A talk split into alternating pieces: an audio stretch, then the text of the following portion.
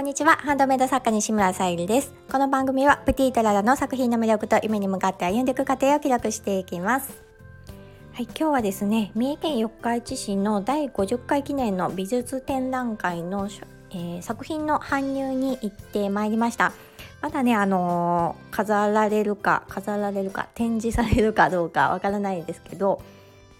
一旦ですねこの美術展覧会において自分のできることは100%できたなと思っております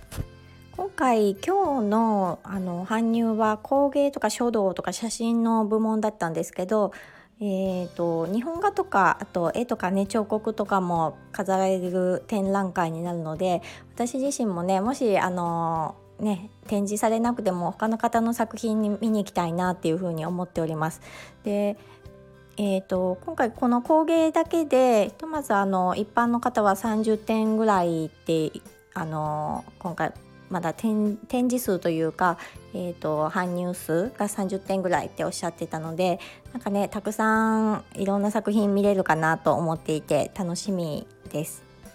で展示があの決まった作品は9月30日土曜日から10月8日まで、えー、三重県のあの四日市市文化会館の展示室で、えー、第4ホールで飾られることになりますのでまたあのお近くの方はあの見に行かれると楽しいかなと思います。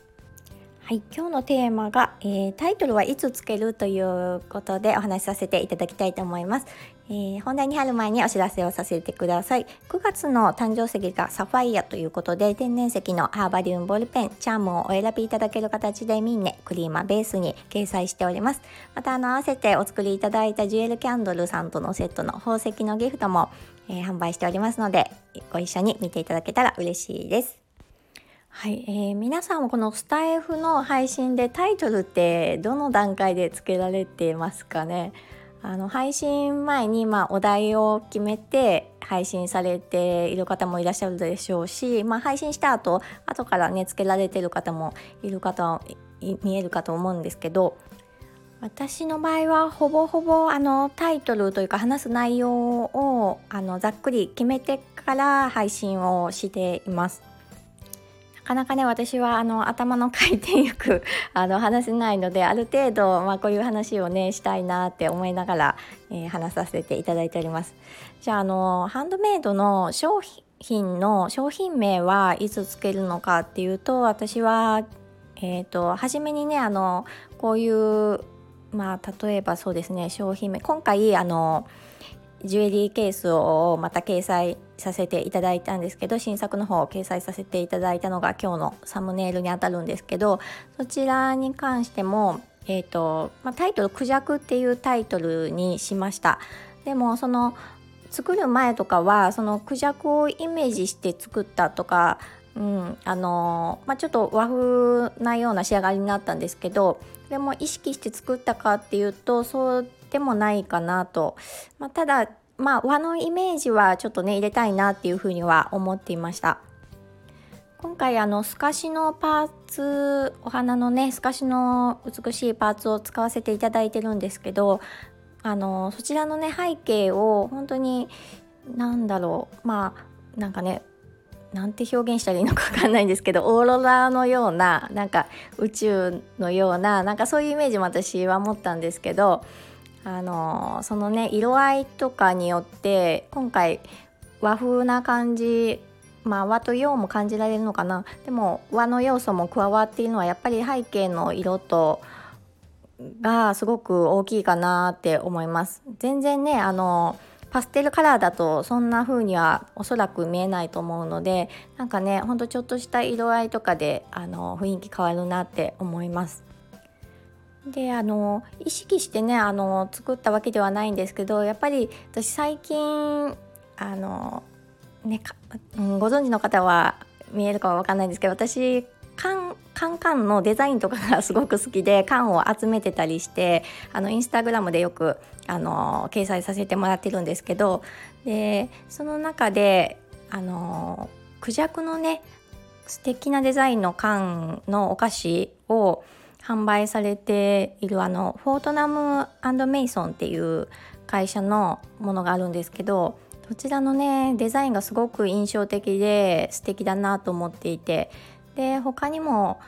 うん、なんかねクジャクのデザインのものがすごく気になっていました。